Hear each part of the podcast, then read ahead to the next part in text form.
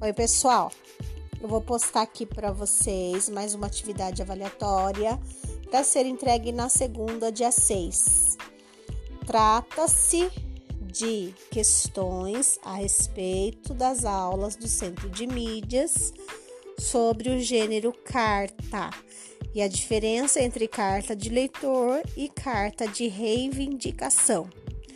Então, antes de vocês fazerem, peço que vocês retomem as aulas que estão postadas no grupo em slides e também no vídeo do YouTube.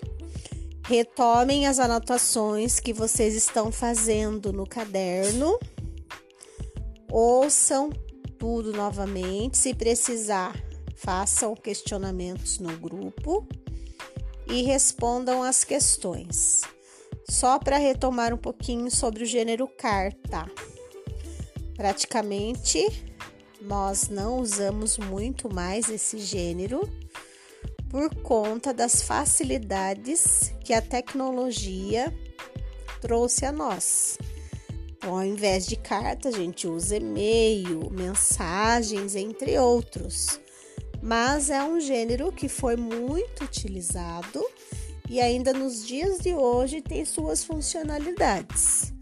Então, o que, que é uma carta?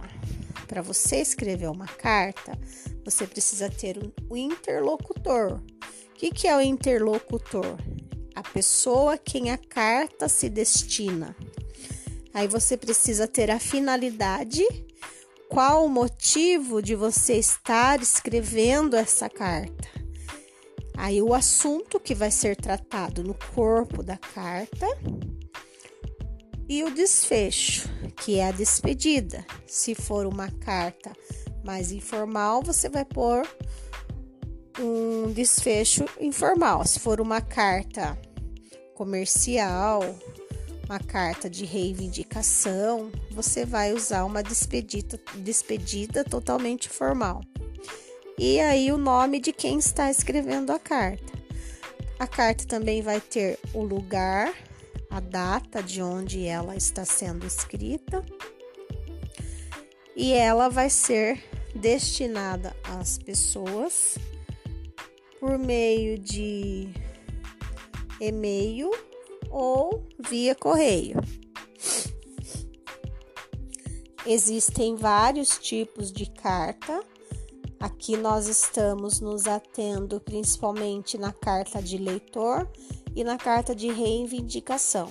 Então, antes de responder as perguntas, nós temos de pensar: quando é que eu irei fazer uma carta de leitor?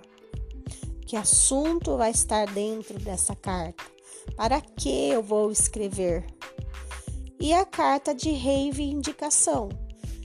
Primeiramente, eu preciso saber o que é reivindicação. Em que momentos eu poderia estar escrevendo esse tipo de carta? Para quem? Quais são os assuntos que seriam tratados? Quando eu faço esses questionamentos, eu chego na resposta esperada para responder as questões que foram postadas no grupo. Tudo bem, pessoal? Qualquer dúvida, estou à disposição.